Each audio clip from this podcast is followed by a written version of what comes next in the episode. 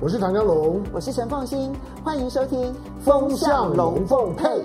风向龙凤配，我是唐湘龙，我是陈凤馨，我来带风向，我来跟风向，您的凌云头转向。好，现在全世界呢最重要的一个话题，那就是美国的众议院议长未来到底会是谁？而最重要的是，这个众议长一旦定了之后，十一月十七号，美国会不会面临政府关门？而这个政府关门这件事情，最影响最大的受害者，眼前的受害者就是乌克兰。乌克兰的总统泽伦斯基已经表明了。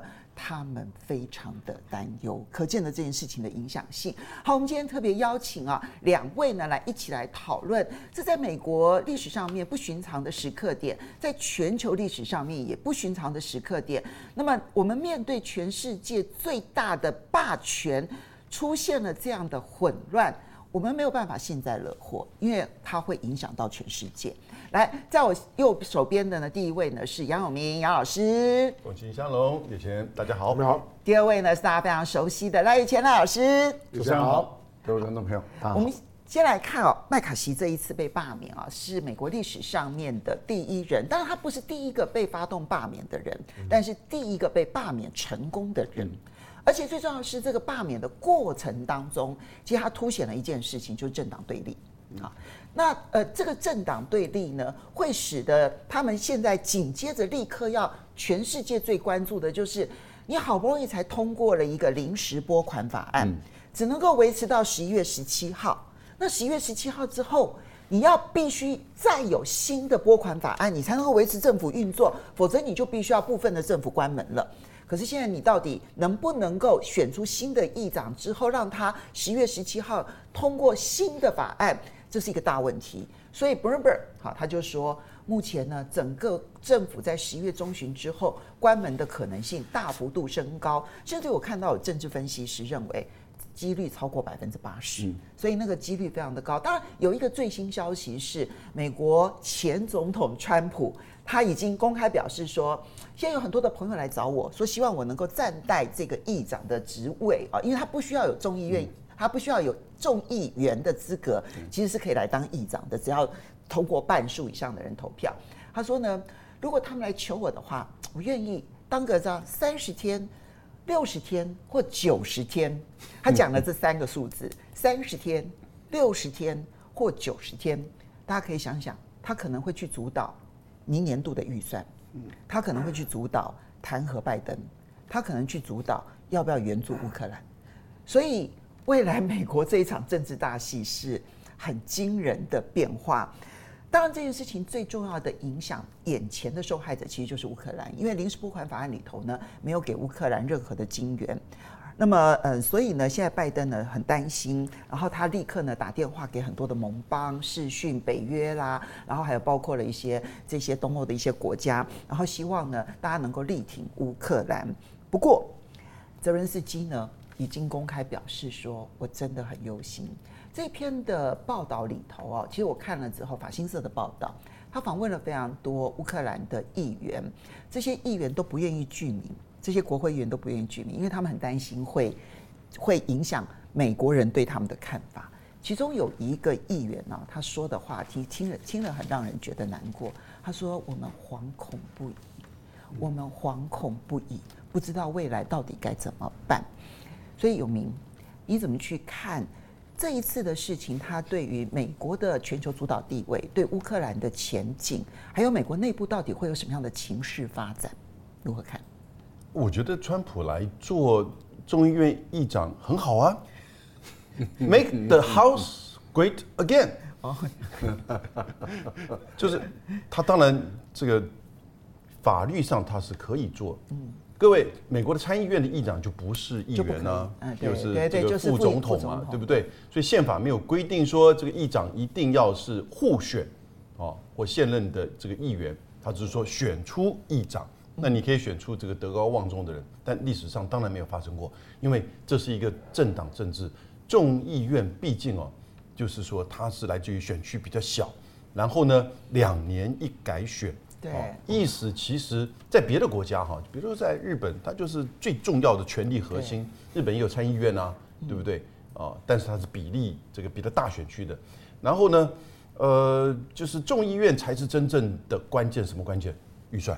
嗯，而且每年要拨预算，它不是只有这个通过预算法，然后呢还要通过这个所谓的拨款啊，它有一个预算委员会、筹款委员会、拨款委员会，每年都要重复这样的东西。这一次强硬派哈反对的是一个东西，整个这个这一场的这个闹剧哈，我觉得不管谁来当议长，也许除了川普之外，无解。这个事情无解。美国这十一月十七号一定关门，不是百分之八十。如果川普当众议院议长的话，十一月十七号能够避免关门吗？呃，川普如果当议长的话，也许不一样，他会直接跟拜登谈，嗯，乌克兰这个拿掉啊，那有一些部分你拿掉，你不拿掉我就让你关门，而且他会关门让他这个关得很大声，嗯，哦，时间可能更长。拜登呢就会退，拜登那个时候他们一定也算过。麦卡锡下来的时候，谁会上来？一定是乔乔丹 Jordan Jim Jordan，或者是那个斯卡利斯。嗯，这两个人比较好沟通，虽然也都是强硬派，虽然也都是川普的，就是说的这个这个等于是好朋友，但是他们认为说至少要让这个麦卡锡下来。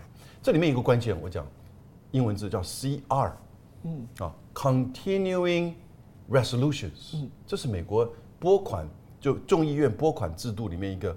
很特殊的惯例，陋习，就是所谓的持续延续性的决议。对对，也就是因为它牵牵扯到是这些机构的固定支出、人事啊，这个机关运用啊等等之类的。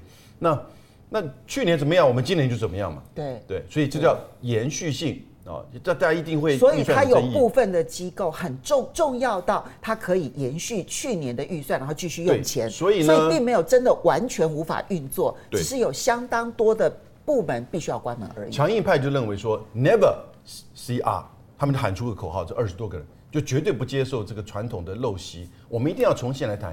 关键是因为他认为这个预算呢，开支越来越大。嗯真正的核心关键是美国的预算开支越来越大，而你不要忘记啊，它的债务，对不对？它的赤字预算，然后它的整个就是说国家这个政府就面临的这个问题。财财政跟预算上的问题这么的严重，你还是不断的大撒钱做善财童子，尤其民主党上来最喜欢做这种事，从克林顿到奥巴马到这个拜登就是如此，没什么政绩，就是会撒钱，对不对？那但是呢，这个跟共和党的理念很很不一致，尤其是比较强硬派，他们认为政府就是要小政府，好少花钱。现在的关键在这边啊，第一个当然就是要判断他会不会关门，第二个就是他在盟邦心目中会产生什么样子的剧烈变化，第三个就是。乌克兰的前景，对，那永明，你觉得你的判断是？我觉得联邦一定会关门。新上来的这两位哈，川普不算哈，那这个一他如果上来，他怎么可能会就让这个预算案就照原来的通过？没错。而且拜登不只是要照原来的通过，他还要把那个乌克兰继续放进去。不过他知道大概不可能，嗯，所以他可能会退出乌克兰，我们就不放。所以唯一的牺牲品可能就是乌克兰。乌克兰第二个，乌克兰这个事情一定会被牺牲掉或极度的缩水，然后他用别的总统授权法案，或者是你刚才讲的嘛，他打电话给盟友，大家来帮忙，然后共同的分担的方式。所以呢，你说乌克兰紧不紧张？当然紧张。第一个，现在这个弹尽援绝；第二个，这个钱也没有了；第三个，没有任何反攻上或者是战场上的那种有一些小讯息哈。所以呢。就是他怎么去打接下来这场战争？那冬天过后他怎么在准备？我们去年的这个时候同样面临到啊，是不是冬天过后这个乌克兰就会春季大反攻？那事实上拖了一年，嗯，就证明这个情情况真的是歹戏拖棚。OK，好，所以赖老师，其实啊，这一次七零二，它对于全世界的震撼是很大，因为美国到全世界推销民主政治。嗯可是，在自己的民主政治运作上面，却让大家看到民主政治所刺激出来的极端化，可以让一个国家混乱成这个样子。所以，他有几个重大的猜测：下一任的众议院的议长到底是谁？政府未来会不会关门？十一月十七号之后，那全世界的盟邦要怎么去看待美国？还有包括了乌克兰的前景，你的看法？呃，第一个，您所提的一大部分是政治学的领域，这是比较大学问啊。呃，不管是总统制或是内阁制，他们当初在设计的时候都没有思考到政党的问题在里面运作。那政党出现了，它本身却主导了整个政治的运作。对，所以他把原本的政治的学说全部都颠覆了。那三权分立，因为政党的关系，它常常会被牵相互牵制、相互瘫痪。那么甚至呢，它变成是一党独大，那就变成行政权专专权专断的这样的一个权利。所以。经过民主选举出来的时候，有可能选出一个民主独裁政府。嗯，这个是在过去到现在一直出现，而且不断出现的例子。那英国也是一样，内阁制也是一样，总统制也是一样。好，那我们今天不讨论政治学的问题。不过我再补一句，就是我们整个全世界都是受欧美的政治学说的影响，没错，所以把应该说这两百年都受了他们的影响。那他们的学说其实是充满了缺点，但是他们把它神格化以后，就不能批评，不能否定，不能思考，不能检讨，不能反省啊！一切以他们的标准为标准。那现在美国已经在全世界，其实在过去已经好几次了，只是这一次更加的凸显出美国政府的无效能，美国政府的不管民意，美国政府的背信弃义。在这一次中凸显的更明白。好，我们来看一下。呃，我觉得麦卡锡第一个是错过了情势。那当然。他认为说他啊有妥协，有照顾到这个民主党的意见，所以如果即使他的同党的少数的人，他算一算也不过就六到八个人，这个人叫一叫，只要民主党的一些人不去投票，嗯，那这个事情就不可能成功。那民主党应该是会考虑到更远的立场，嗯，那这样的话，他是一个可以妥协的议长，所以他就可以保住他的位置。哎，对耶，其实他甚至于不需要让部分的民主党的不需要议员去投票支持麦卡锡，他只要他只要不投票就可以让他不过半了耶。是的，他连这件事情都不肯做哎。对，但是我觉得这个第一个就是麦卡锡错过形势，第二个呢就是民主党的短视。对，民主党因为讨厌麦卡锡，可是民主党没有想到麦卡锡是一个可以妥协的人。那这样既然是一个可以妥协的人，他就可以出卖乌克兰的人。那这样的一个情形下的时候，我们就看到民主党的短视，就造成了今天民主党的政府要面临的这些恶举、恶斗。好，我们来看一下最可怜的其实是乌克兰，但是乌克兰也是咎由自取。那当然。哦，乌克兰要负责一半的以上的责任。为什么呢？因为您看看过去乌克兰的泽连斯基。当梅克尔也好，基辛格也好，一直在告诫他维持中立对你最好。对，啊，但是泽连斯基听从美国的意见，听从北约的意见，在国内搞这个新纳粹主义。没错。那新纳粹主义搞到最后，我们看到他要把整个乌克兰带向北约，背离了中立的这样的一个对他最安全的一个方式，结果给自己带来厄运，给自己也给整个乌克兰的人民带来厄运了。以后，呃，泽连斯基恼羞成怒。所以他在过去不断的抨击、轰击，而且很嚣张的羞辱美国人。美国人，尤其是拜登，他有理亏，所以他在被羞辱的时候，其实常常就吞下来。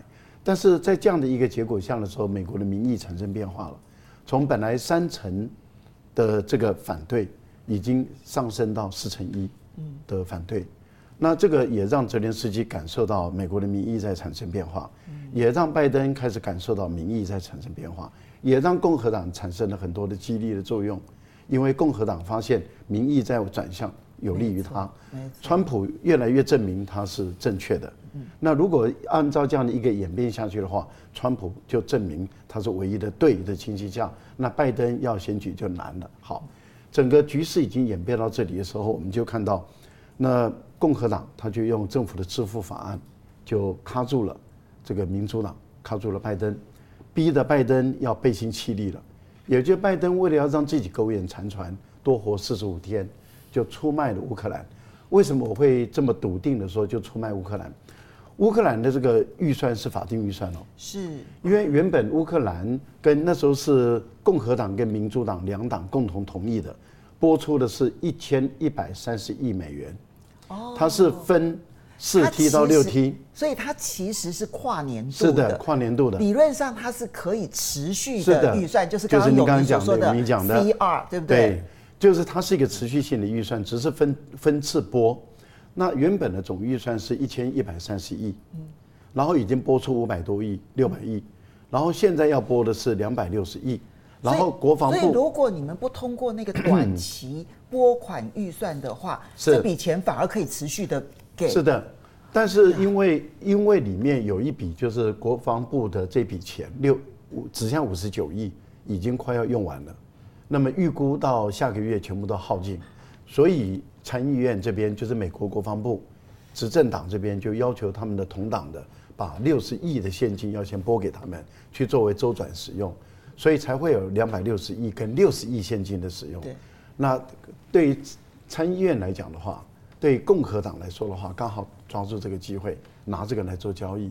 你很快的就看到拜登的这个为了自己的苟延残喘四十五天，就出卖了乌克兰。哦，出卖了乌克兰了以后，就让 G7 的这些国家感觉到害怕。嗯，对，因为 G7 的国家突然间恐惧起来。就原来你美国拜登政府每天讲的，就是说我信守承诺，挺乌克兰到底。对，挺到底，原来是一个假话。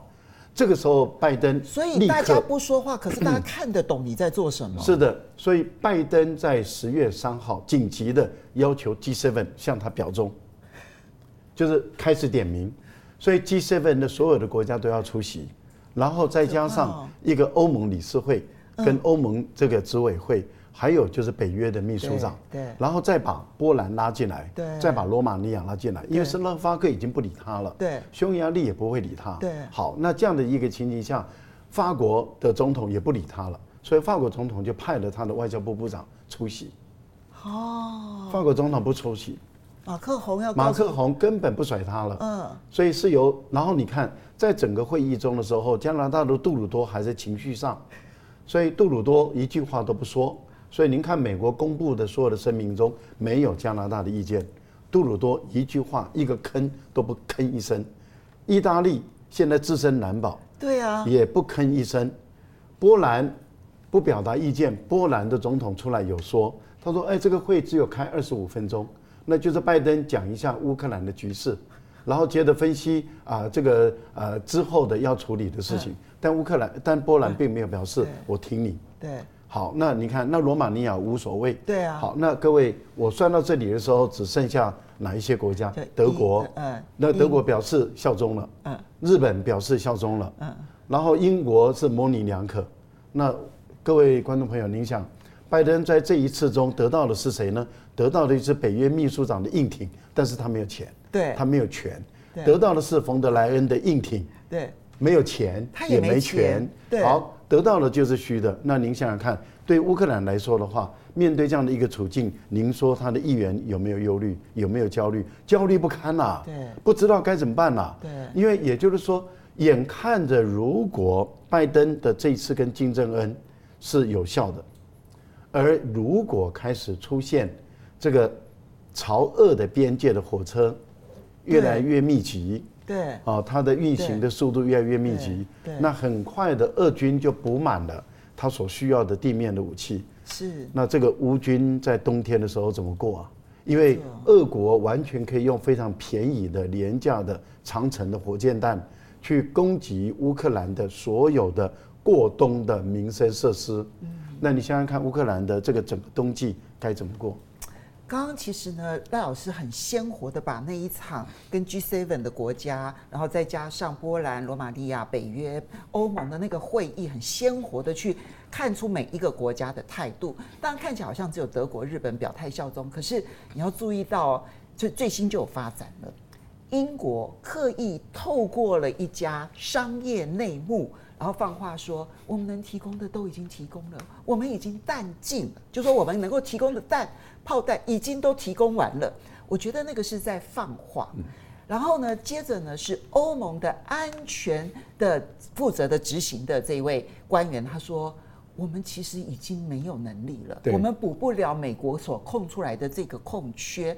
所以，香龙，乌克兰似乎自己也知道自己要成为牺牲品了。可是问题是，这件事情影响所及还不只是俄乌战场上，影响所及是全世界在看待美国的时候，在两三年前是川普震撼，就是川普不顾全世界，美国优先。可是现在面临的是拜登的背叛震撼，这件事情才真的在发酵当中。我背叛是美国政治的常态，就像你现在看到的，叫麦麦麦卡锡把佩洛西赶赶出办公室，就是因为他觉得被被佩洛西背叛，他觉得佩洛西骗了他。我觉得他们这样子啊就是用很幼稚的方式，然后再表达愤怒。真的对，所以你看到那种的背叛，不是只有乌克兰觉得被背叛，因为乌克兰跟美国国会之间的关系，与其说是美国国会抛弃了乌克兰，不如说是呢乌克兰的战场的现况给了美国国会充分的理由。如果说乌克兰今天打得非常非常顺，其实美美国美国国会是没有人敢去发发动这种东东西的，就是因为。就是因为现在不支持乌克兰继续打，慢慢成为美国的主流民意，所以在国会当中去发动这种不支持乌克兰的案子，几乎没有伤害。民调上面当然是一半一半，甚至于支持的比例还高一点。可是，在共和党里头，已经是远远的不支持的比例比较高了。对，而且就算是就算是另外那那部分所谓的支支持乌克兰的那种的声音，其实也都很虚弱，因为在现实上面经不起考验。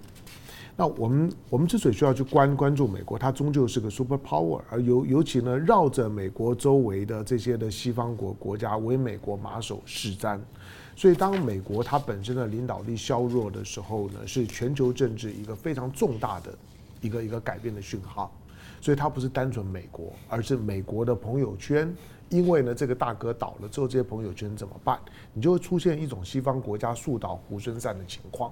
尤其这次麦卡锡的被被被罢免，会引发呢西方西方国家呢提早呢过冬或者买保险，预期担心明年的美国总统大选会出现戏剧性的改变。嗯，因此他们这次的麦卡锡会让他大家觉得一叶知秋，会觉得美国的美国的政治可能要变。那这种美国政治要要要变了，大家就开始为明年，已经不是在考虑今年，而是明年选完了之后会发生什么事，大家就开始你逃像一样，随人告告信一样。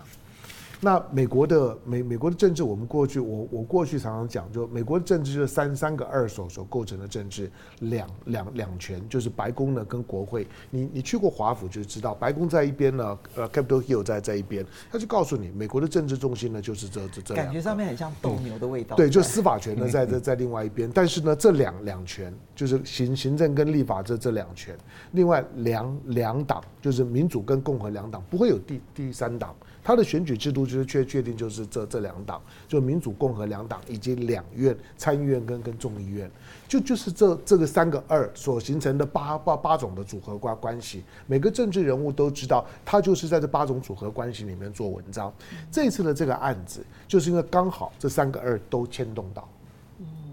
这次的这个案子牵动到两权，牵动到两党，牵动到两两院，所以它一炸开来之后，你就变成是一个非常复复杂的、很难收拾的情况，因为它不是单纯的两院、两权或两党的问题，而是全部都会呢牵涉在里面。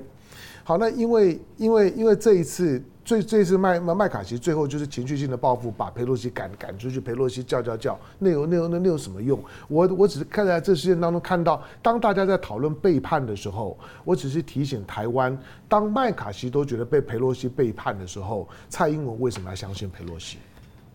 就是你凭什么相信裴洛西？要我们跟着你相相信裴洛西呢？麦卡锡都会被被背叛了，麦卡锡不过就三票而已。我说实在，你裴洛西动不了三三票吗？三个人不要去投票就好了嘛。嗯，对。你但是六个人不要去投票就可以了，就很很简单嘛。裴洛西今天呢，在在民主党里面的地位，他动不了六六个人吗？我也不要你为难，你们十几个人不要去投票就 OK 了。对。但是裴洛西就没有动嘛。我我认为民主党就是在看共和党的笑话。是。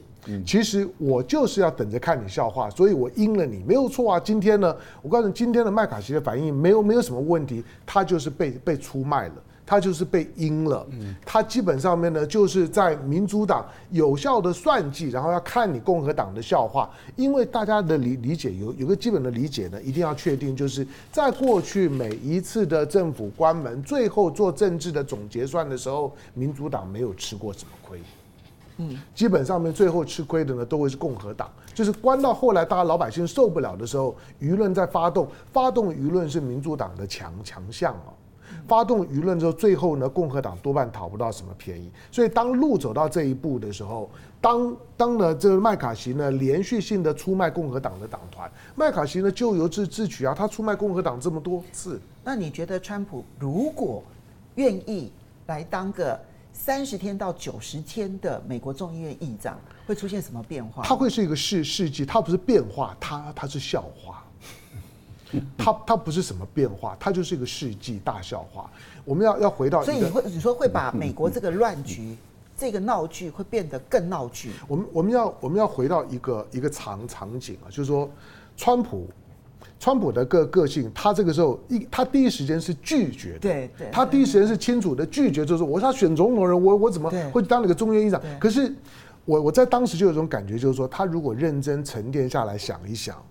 他会觉得，哎，这里面呢是可以玩的。哇，这比实境秀好玩多了。对，就川普是一个，你想他连那种实境秀那种烂烂节目去嘎一脚，最后呢，最后呢，you are fired 讲一句他都很过瘾的人，这种只要有 有聚光灯啊，有收视率的地方，他都会去的。那个位位置是现在有超高收视率的地方，他怎么可能会拒绝？就是平常当我要去去去吸引很多媒体来拍我，都很困难。这时候我坐在那里呢，天天都有人拍啊。你知道，这坐在那个地方，如果川普坐在那个位置上面，你能够想象新闻的能见度有多 有多大？尤尤其他会，他会形成一个历史上面的一个美国不知道怎么去解释这个情况，就是二零二零年一月六号带着群众杀进国会的那个人，今天竟然要进进国会了，这不是很荒谬的事吗？今天美国呢，所有对于对川普的控诉当中呢，最重要的就就是他带着群众杀进国会，他百口莫辩，对，他在外外面他煽煽动啊，但是大家都今天的所有的司法对他指控，就是说你就是煽煽动的那个人，你要要负责。今天对于川普的所有的司法的 accuse 都是在这件事情上面，而今天他会很兴高采烈的说我没有煽动，我来了，今天是大家请我来了。对对对对，你那个表情再一下，这是在好像。川普 没有错，就是就是呢。今天呢，我我我我我不用说，你要知道，今天所有众议员请我来哦，那我就要坐到这个位置上面了。你们就每天呢看我呢怎么演。所以不管三十天、六十天、九九十天，哪边有有戏，川普就会去。只是你能够想象这种荒荒谬吗？当全美国，当大家都认为说，二零二零年的一月六日那一天是对美国民主的巨大羞辱。是因为川普的煽动，群众进去，还你还记得那时候裴裴洛西惊恐的画画面吗？你还记得在当时，包括警卫呢五个人死亡吗？可是呢，这么悲惨的事事情，包括参与攻击的一一些人，最后自杀的也也也有啊。可是川普要进来了，那就是历史的荒谬剧。川普进去的时候，只会再次证明美国的政治体制已经没有救了。好，所以。美国这一次的事件，去证明他们现在的运作已经走向一个闹剧。嗯，坦白说，两千多年前，柏拉图跟亚里士多德都已经预判到这种民粹政治、暴民政治可能产生的影响。那么，但是呢，在乌克兰上演的，那就是扎扎实实的误判了他人的善意，而逐步走向地狱的悲剧。所以你知道，一边的闹剧跟一边的悲剧，是让全世界重新在评估世界形势一个很重要的时刻，因为它是真实的，它不是在这戏剧呈现出来的一个面貌。哎，好来，我我我我打岔一下，就我刚刚少少一点，就是你回头去看美国的战后史，当他打一场仗打不顺的时候啊。用预算结束一场战争，真是他的传统。越南呢？越战也是一样，阿富汗也是一样。所以最后那场战争会结束，都是以预算的理由。所以不要以为乌克兰不会，乌克兰会闻到那个味道，就是你回头去看美国打得顺就是就算了，打不顺的时候呢，预算是最好的借口。我补一句话哦，其实裴洛西真的是整个计算过的。你知道裴洛西在这一次的投票他是怎么投？嗯。他是放弃投票的。哦，他个人放弃投票，对，以为可以换。民主党只有三个人放弃投票，他是其中一个，而且他两次，第一次是动议，第二次最后是决议嘛，哈，那他是放弃投票，然后呢，也就表示什么，都完全票都算好的，嗯，算的很精准，这是由他们整个民主党党团加上白宫共同的决定，说这个东西啊，一定要把麦卡锡拉下来，拉下来，但是让议长，嗯，啊，做过议长的人，嗯。议长去支持另外做过议长支持另外一个人，议长罢免，这个因为历史上没发生过，对，所以他就维持了这样的一个形象。嗯，但是呢，我觉得其实反而更清楚的显现出民主党在这一次的这个算计当中啊，很精准。坏。另外一面，麦卡锡就很笨？一个坏，一个笨。对，他们坏或者是笨，天下大乱，真的是。不过坦白说啊，乌克兰没有。没有看到别人的历史教训，嗯，他没有看到越南的历史教训，嗯，他没有看到在阿富汗的历史教训，用预算结束战争，美国的传统。好，来，我们先谢谢黄凡的董内啊，他说各位怎么看美国 ADP 有小非农之称呢？就民间的公司就业数据显示，九月份只有增加八点九万个工就就业岗位，远低市场预估的十八万三千个。工作机会，哈，然后呢，八月的时候这个数字是十八万，意味着数据已经环就是环比腰斩，就比前一个月减了哈，月减一半了哈。民主党政府真的能够在二零二四年大选投票日之前压得住经济危机吗？当然，今天晚上美国啊会公布他们正式的非农就业报告，那那时候我们才能看到正确的数字。但是我觉得就算就业非常的繁荣的荣景。美国的长天期的公债这样子的飙涨，债券价格这样子的腰斩哦，那才真的就是它的。债务不可持续性，那才真的是大大问题。嗯嗯、好的，朋友好，谢谢你的董内，然后这边 Hunting Joe，，谢谢你的董内，他说非常喜欢四位嘉宾，几乎每周跟跟我们待的时间比和他家人还要久。不过奉劝大家面对现实吧，台湾统一之后是不可能保留军队和外交权的，不然哪叫统一啊？当然你要看那个是武统还是谈判了哈。好的。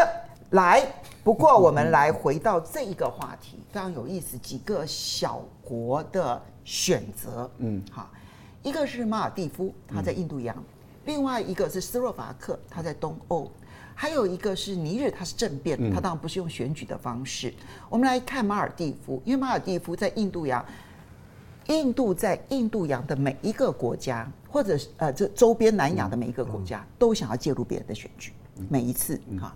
那这一次呢，马尔蒂夫呢也牵涉到了，就是要亲印度还是亲中国大陆之间的这样子的一个选择，结果他选择了亲中，好，而且很明白的告诉大家说，对于印度这件事情的反弹。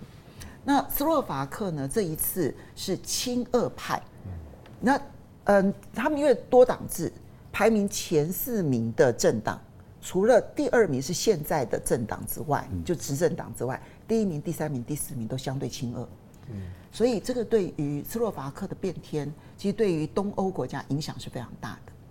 那第三个，我们当然要看的是尼日，好，尼日在非洲西非，那是呃法国的地盘。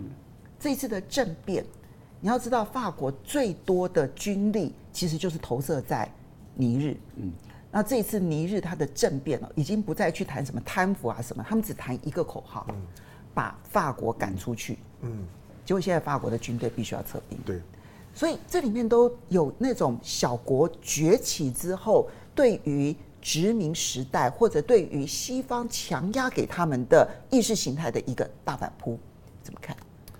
我看英文的媒体是说，马尔蒂夫是在亲印跟亲中之间做选择，但我看半岛电台跟一些的媒体哈。啊其实是亲印或恶印，俄指哦，或就是呃，俄指印度在巴尔地夫的势力。呃，当然，这个现在要主党的主主政权的这个政党，它跟中国大陆关系很近，而且呢，政策上互动也很多。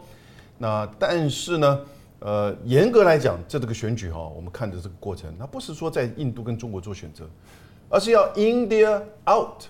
啊，从头到尾就是这个标语而已。没错，胜选的这个政党，没错，啊，它就叫做母一呃母一组，那它就是 India out，什么东西 out？那个七十五个人的军队 out，嗯、对，只有七十五个人军队了，哦，那因为马尔蒂夫小小的嘛，那但是有一些这个侦察机啊、飞机啊，哦，就在马尔，我会觉得印度其实这一点是很可恶的。嗯，我提供你直升机，嗯，然后我顺便派七十五个军人过来，对，那。所以马尔蒂夫这一次的整个大反扑，就是你你你要给我直升机没关系，对，可是你为什么非要派军人来？对，这是一个重要的一个冲突点。所以西方媒体把它引导为，你看哇，这个不要印度，要中国，这个你看又进入到那个那个情境跟逻辑里面去哈。那当然政策上一定会去，他也会去寻求更多的这个援助。那中国大陆给他的这个资源，当然也不会吝啬。所以呢，呃，你会感觉到啊，好像有一这个变化，实际上是针对印度。啊，印度介入到马尔地夫，甚至军队在这边，到现在为止，印度都说我们会再跟他谈，印度不会那么容易撤离他那七十五个人的军队的哈，不会，我们就看马尔蒂夫会不会像尼日一样，嗯，尼日就要求，哦，法国要离开，我觉得法国在就是西非的这个非洲的这个撤退，其实是给美国的一个警讯，对，啊，也就是说你在全球全世界有八百个军事基地，对不对？有多少个这个军事总部涵盖全世界的海洋跟陆地？那他的军事的这个部署背后就是支撑他的外交的介入。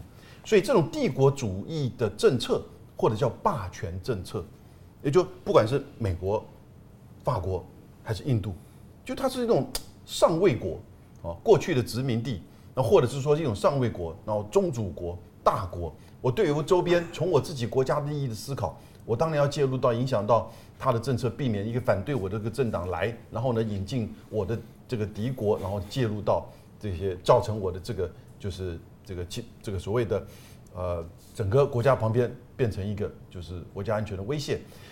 这个从印度和这些霸权国家哈，这个这就是显现什么？是一个非常自私的啊。因此这种所谓的霸权政策牵涉到什么？一种强势、不尊重，一种干涉，干涉人家内政，干涉人家主权，军队。雇佣军，然后呢，斯洛伐克也是一样。斯洛伐克有一个有一个民调哦，在选举之前，你认为到底这个俄乌战争负责任应该是哪一方？百分之五十一，美国，西方，百分之四十，俄罗斯。啊，这就很清楚嘛。哇，这个对于哎，在打了这么久的战争，才是重心啊。在打了这么久的战争，援助乌克兰的情况之下，他现在的民调居然呈现这样子。斯洛伐克对于乌克兰的援助排名前十名哦，是因为这些国家总会觉得唇亡齿寒，对不对？然后呢，会觉得说，哎，这个会不会接下来就是我？但是战争打了这么久之后，已经有一点援乌疲乏，嗯，那 fatigue 了，也就疲乏了。那大家就开始认知到，其实这都是这些强势国家、这个霸权国家搞的，不只是强势，不只是干涉，搞到后来他也是自己食言。嗯，那呈现出的自私，我们刚刚讲的，嗯，整个美国的原屋的，就是他这个做不到。然后呢，他从他自己的国家，当他的内部这些强国的内部的情势变化的时候，他就开始要你分担这个责任，然后呢，你来承担所有的这个后果。所以，我觉得 enough is enough。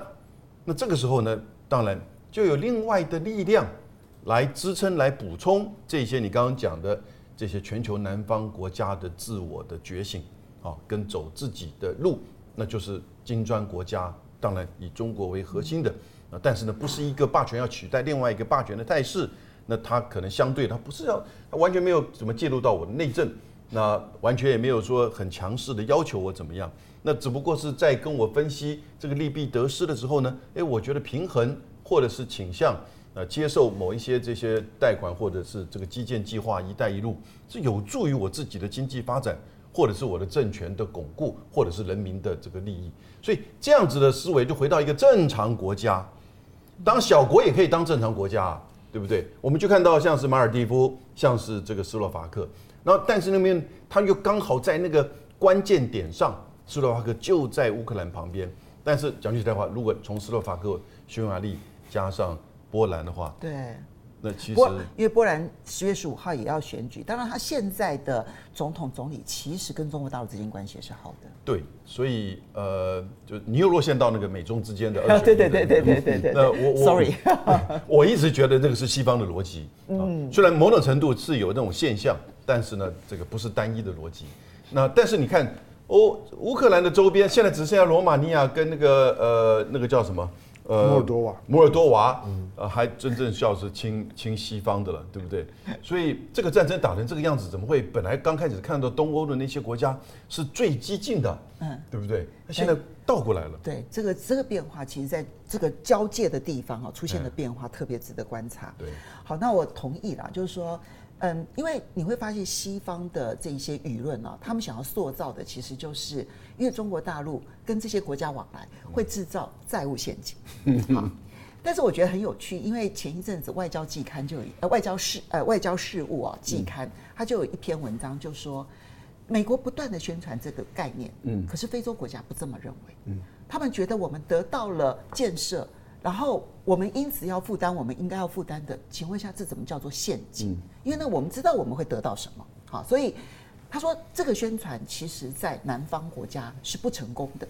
啊，所以他们拼命想要借由说中国大陆的债务陷阱，然后说，所以我来帮助你是对的，嗯，其结果是我来帮助你是，哎，我派军人来，然后我带来了战争。或者我在尼日，我派了一千多人的军队，法国跟美国在尼日的驻军都人数非常的多，而他们的诉求就是把法国给赶出去，马尔蒂夫就是把印度赶出去，所以怎么样去看这一个？其实它那是一个全球舆论塑造的过程当中，小国。借由选举也好，或者甚至于政变也好，在表达他们的看法。我不是支持尼日的政变，而是这一次尼日的政变很特别的一点，是他们年轻人反而是支持的。对，呃，尼日是这样的哈，因为尼日是西方美国跟法国在北非啊，就是我们讲的黑色非洲这个区块啊，只剩下唯一的一个阵地了。对，军事基地。对，因为其他的国家都已经反殖民主义了。那他们也都反西方的这些价值观，他们相对来讲，他们跟中国大陆是亲近的，所以对于美国跟法国来说的话，这个基地就额外重要。那法国特别会觉得尼日尔那么重要，一方面除了历史上的殖民地以外，还有因素就是法国的核能是它电力发电非常重要的组成部分，而且它的核能卖到欧洲去，卖到德国。所以，对于法国来说的话，确保核能的铀矿的来源充沛是很重要的。尼日尔就扮演最重要的角色，而且是关键的角色。那所以，法国当时支配、控制、影响尼日尔的时候，其实有很大的部分就是从这个地缘经济啊的战略角度来出发，能够让他牢牢的控制他所能够得到的这些矿产。那现在尼日尔他们本身由于被美国跟法国殖民，他们没有带来当地生活的改善，没有带来当地治安等等的改善，相对来讲就带来了战争。所以他们对于他们的亲西方的政府，尤其是涉及到很严重的贪腐，没有办法解决这个政呃他们的经济问题，他们感觉到不满，因此他们要把它推翻。那在推翻的过程中，军队就获得了年轻人的支持。那你也可以明显的看到，美国跟法国就站不住脚了。因为美国、法国原本就是要张着栽赃抹黑，可是当年轻人都站起来要把他们赶走的时候，凸显的是殖民主义，旧殖民主义继续盘踞在北非，所以最后法国不支了嘛，撑不住了。本来这个马克宏不同意他的大使离开，嗯，但现在他的大使他也被迫要离开了，要离开了，因为他已经被软禁了，应该讲是软禁了。为什么？因为他们切断他所有的对外的供应。包括水电，还有包括食物，所以他只能够用这个大使馆里面的存量来过日子。其实这个大使在那边撑了有两个多月。是的，所以他只能够一直窝在这个大使馆里面，然后一直靠着原本的存量来过日子。那法国也面对另外一个最危险的地方，是在于他的这些军事据点，尤其是小当量的军事据点，那么都有可能被歼灭的可能性，因为那些小当量的军事据点是被围的。如果说法国最后不走的话，那他们很有可能是先从小到攻击到大，那这样的话对法国人来讲，就直接跟这个军事政变的军队来直接作战，嗯，那这个就会变变成两国之战了，因为民族主义会更加的兴起。嗯，还有一个部分里面最大的就是在最重要的关键时候，因为美国他应法国的要求，然后就进入了尼日尔。而就在这个时候，瓦格纳的这支军队，哦，这支军队带着伊朗的军队，伊朗有一千多人，瓦格纳有三千多人，所以总共有四千多的军队，比法国跟美国的加起来多还要多，所以等于是俄国跟伊朗占有绝对的优势的情形下，那再加上军事政变者，他们跟呃法国呃跟俄国跟伊朗他们是站在同一个阵线，如果他们反过来去攻击。啊，跟美日呃，跟美法交战的话，那美军很有可能就直接跟俄军直接交战。那这个时候，美军在过去历史上没有跟他等量级的军队打仗。如果一旦美国打败的话，那美国在国际之间就是可以印证我一直强调，其实我在当时就一直在期盼，有真式较量的一天。但是我知道美国人是会胆怯的，因为美国人不，美国人只敢以大欺小，以强击弱。美国人不敢真正跟他对等量级人打，因为等量级的人打，如果美国一旦被打败，美国人从此以后在国际之间就没有任何威望。对，他冒不起这个险，他冒不起这个险。所以大家都知道，那未来如果在南太平洋打仗的话，解放军可以碾杀，可以碾压这个美军。因为一个为了钱而打仗的军队，跟一个为了国家的荣誉、为了国家的生存而打仗的解放军，那是作战的意志是完全不一样的。所以美军，你想想看，美国募兵制，他们是为了钱去当兵的，死伤人数多的时候，他们就不敢，就不干了。而一个军队是为了自己的国家的利益，然后来打仗的军队，那是他可以牺牲的，他可以为国家牺牲，这完全不一样的啊！这是题外话。但我们很明显的就看到，在非洲的情况就变了。不过我倒觉得说，有一点事情是值得大家去思考的地方，是在于中国大陆推“一带一路”，他的决心是很坚定的，意志是不容易怀疑的。然后我觉得他在推的过程中，对于“一带一路”阻挡的这些国家。他在这个整个“一带一路”的洪流中，他会变成被孤立的国家。嗯，因为中国在织的是一个全球最大的这个包围圈。哦，所以你没有加入“一带一路”了以后，你慢慢的其实就陷入孤立了。你就变成交通运输网当中的沙漠了。对，像印度就越来越恐惧。哦，因为中国已经成功的在南亚周边的国家，已经开始支起这个整个“一带一路”的。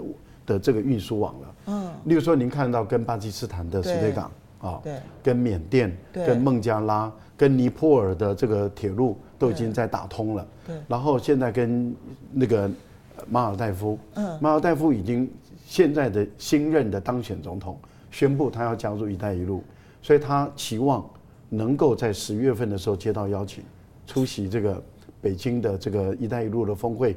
所以北京的这第三届的一带一路，当它支起，现在有一百三十个国家加入了，支起这个网了以后，你美国没有加入的，美国变成海洋中被孤立的国家；印度没有加入的，印度变成是陆地跟海洋被孤立的国家。你们刚刚刚这个赖老师所讲的这些国家，你把地图一拿起来，它就在印度的西边。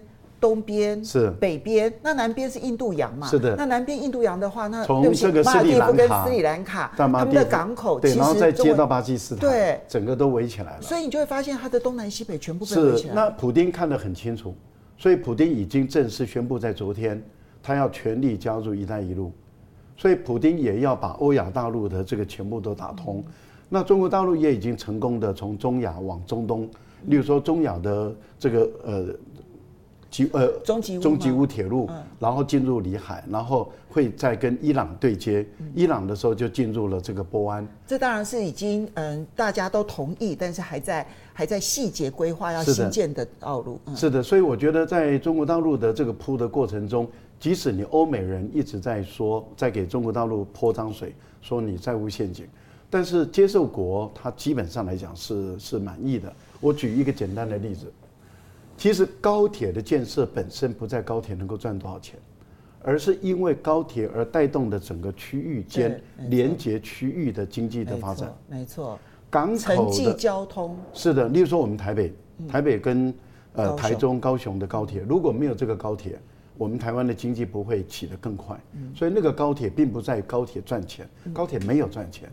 可是高铁带动的我们一日生活圈整个都上来。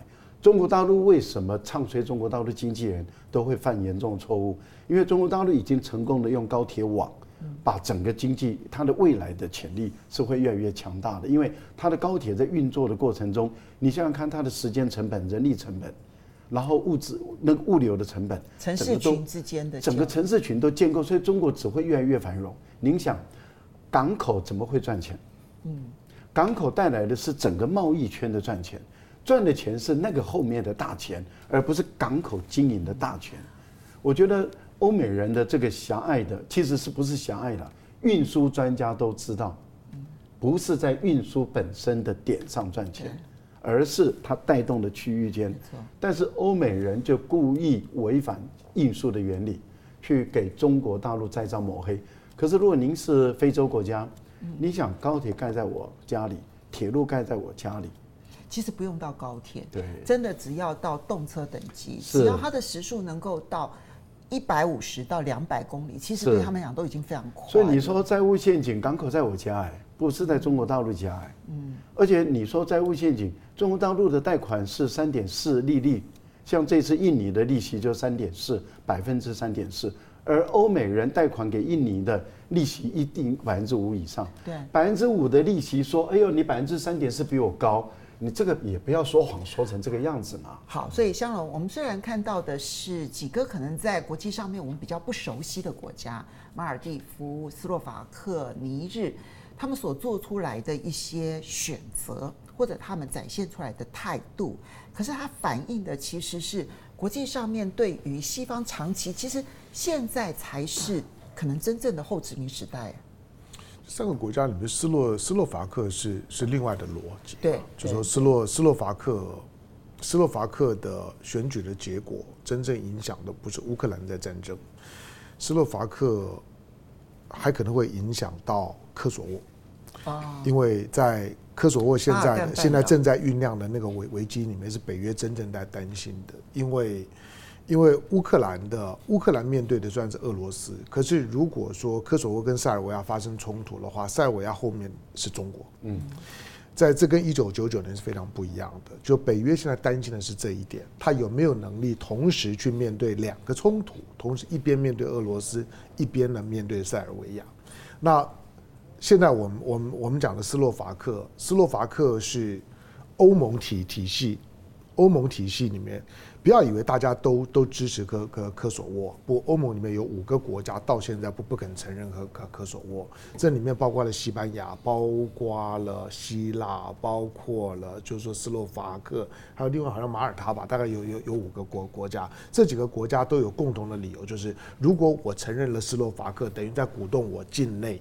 的分离主义运运运动，对，所以因为西班牙也有加泰罗尼亚的独立运动，他们都都有都有都都都有相同的问题，所以他们都有相同的顾虑。所以呢，斯洛伐克现在呢就希望乌克兰这件事赶快平息，因为我们过去讲过，所有在在前苏联瓦解之后的东欧国家，每一个东欧国家的内部呢都有一个顿巴斯。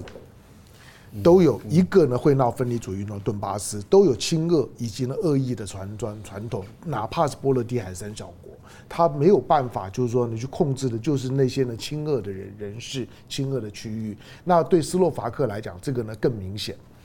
好，那呃，对对于对于呢，因为我们平常很少去关注到非洲尼尼日尔，其实有关于尼日尔的问题啊，我就就两句话，就像就像呢法法国的前前总统讲讲的，一个一个失去了非洲的法国，就是个第三世界国家。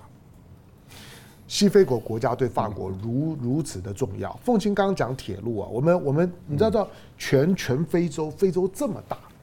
全非洲有意义的铁路只有一一条，不要到高铁，只有一条，就是那条坦坦桑尼亚铁铁路，是中国援建的坦桑尼亚铁路。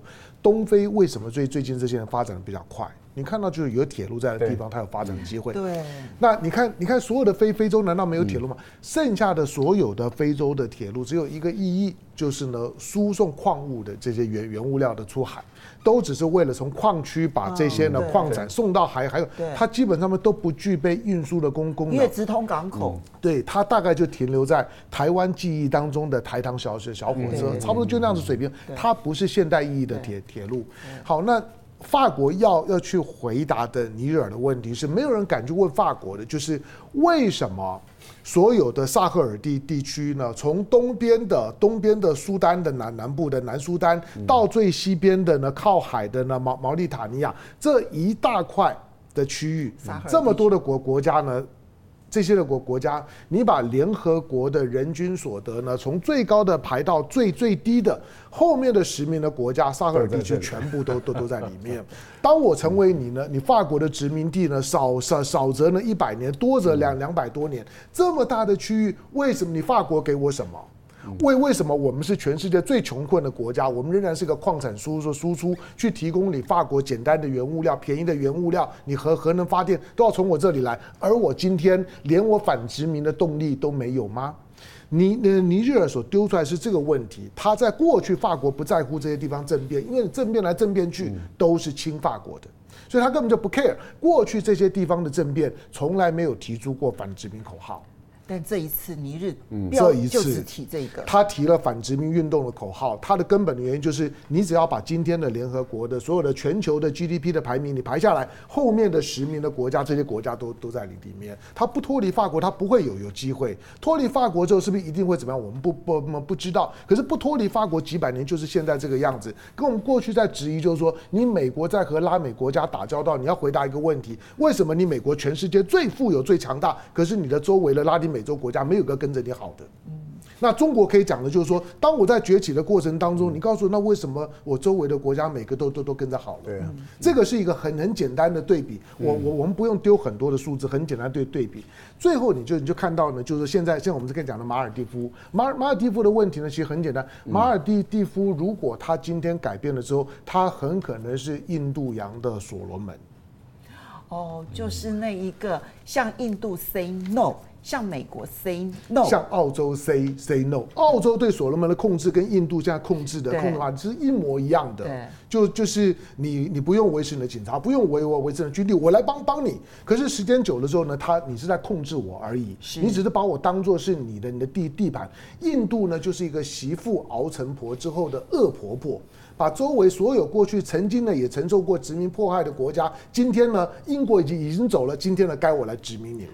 他只是把英国当年扩张，然后呢并并出来的那一些殖民地，他就完全接收了，对，完全不分任何历史背景的接收了。我们我们在看到中国跟印度的比较，同样一个很简单的很简单的原则，就是中国今天跟他陆地上面的邻国的问题，除了跟印度没有解决之外，其他的都解决了。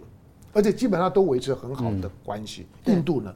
印度跟它周围所有的邻国没有一个好的，没有一个，一个没有一个好的。就是为什么你印度今天作为一个印度洋的强权国家，你跟你周围的国家，原来他还可以拿马尔地蒂夫呢去当幌子，说马尔地夫跟我还还可以啊。可是你知道马尔地夫人啊，其实很现实。马尔蒂夫人如果看到印度人跟中国人的时候呢，他会看到两个完全不一样的面孔。印度对他的是一种的军军事的那种的压呃压迫感跟政治干预感，可是他看到中国的都是观光客。马尔马尔迪蒂夫，你看现在十一长长假，我我我没有去注意了。但是过去马尔蒂夫呢，就是中国呢比较高端度假的首选。马尔蒂夫塞满的都是中国的观光客，我为什么要要选你印度？选中国对我无害呀。对，所以唐湘荣对马尔蒂夫的观光很熟悉。前天王毅就在林芝，嗯，西藏林芝开的环喜马拉雅会议，没有错啊。对，蒙古呃这个尼泊尔。巴基斯坦都出现了，当然啊，那就是反反印度集团，对。对，当然没有印度，就环尼泊尔就就就是反印度集 集团。啊。来，我们先谢谢几位好朋友的黄凡，谢谢你的在抖内。他说这几年美国为了拉动科技产业找到新增长点，而炒热了区块链啊、元宇宙啊、虚拟货币啊、生成式 AI，一个都逐渐退潮了。这次 iPhone 十五更新啊，如此的那么没有太多新的东西，加上最近的科技产业大裁员，美国科技产业除了炒股还能带动什么新的增长吗？好，那大熊猫，谢谢你的抖内。然后宫岛红说，斯洛伐克还好吧？不成气候，就算亲俄也没办法组织政府啊。嗯，我不知道斯洛伐克能不能够真的顺利的把政府组成了？因为这个其实还很难说，他政党之间彼此要谈，一般都会妥协。对，因为他的一三四这三个政党其实没有差距那么大，一般认为他们组成的可能性很高。他已经被邀请了。好，我觉得关键点在这边就是。啊，问题是现在的政府就是不能持续了，对，因为他只有一个第二，嗯、剩下来的跟他都不亲近，对，对，所以现在的政府就是已经确定无法维系了，这一点好，对。而且最大党本来就有权力优先组合，对，他已经被邀请要来组阁了，对。李家俊，谢谢。他说，呃，这个欧美考虑的是眼前的私利，他们从来不会真正考虑全人类未来的命运，但我觉得全人类。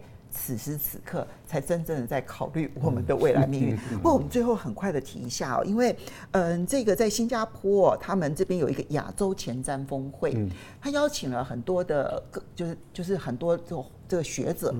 那里面当然谈的其实就是亚洲的地缘政治的一些问题。里面很有趣的是，南京大学国际关系学院的执行院长朱峰呢，他认为。现在美国正在努力的要让两岸变成新冷战的最前线。我们很快的一分钟回应，好不好，三位。我觉得其实他提叫做新木嘛，哦，就是晶片所建构起来的一个铁幕。对。这个概念如果两年前提的话，也许我觉得还有它的那个新鲜感跟它的意涵。嗯。你现在当这个华为 M 六十出来，而且自己的这个生态供应链出来之后，现在讲芯片，其实已经变成只是在讲美国自己的小院高墙。嗯。美国自己的小院高墙，其实把自己给围起来了，斩断它的收益，斩断它的研发跟创新。我觉得其实反而就倒过来去理解美国现在的科技战产生的这种局限性。好。赖老师，我觉得新冷战的概念用在现在是合是适合的哦。那冷战的概念其实就是围堵，呃，当初的围堵是前苏联把自己围起来，变成小圈圈，然后美国等他们是开放的，变成大圈圈啊，然后大圈圈围堵一个小圈圈。可是美国搞的这个新冷战是相反过来，美国变成这个小圈圈里面人，这就是历史上的对历史上的荒谬。哦，真的是历史上的最荒谬，因为只剩下美国啦，加呃呃美国欧洲部分啦，日本啦，还有荷兰啦，哦，呃韩国啦等，这个还有台湾啦等这个小圈圈。老师，可是我们在台湾呢，大家都只看到这几个他小圈圈。对，那中国大陆都没有再往外看到。对，那中国大陆反而是开放的，哦，中国大陆的整个科技的世界是开放的，哦，那科技本身就是一个市场，市场是有时间性的，嗯，对，科技也是市场。过时的科技是毫无价值。这个在在台湾感受是很深刻。过去他们那 个一旦迭代更新了之后，是所有的存货都必须销毁。好，来香龙，我我觉得在唐在两岸之间用冷战的思考两岸问题是过于简化的说说法，就是毕竟毕竟它是一个在联合国体系在全球架构上面的一个中国的两边。因此呢，在整个的国际法跟国际体系里面啊，它不存在的把台湾海峡当作是两岸前缘的可能性。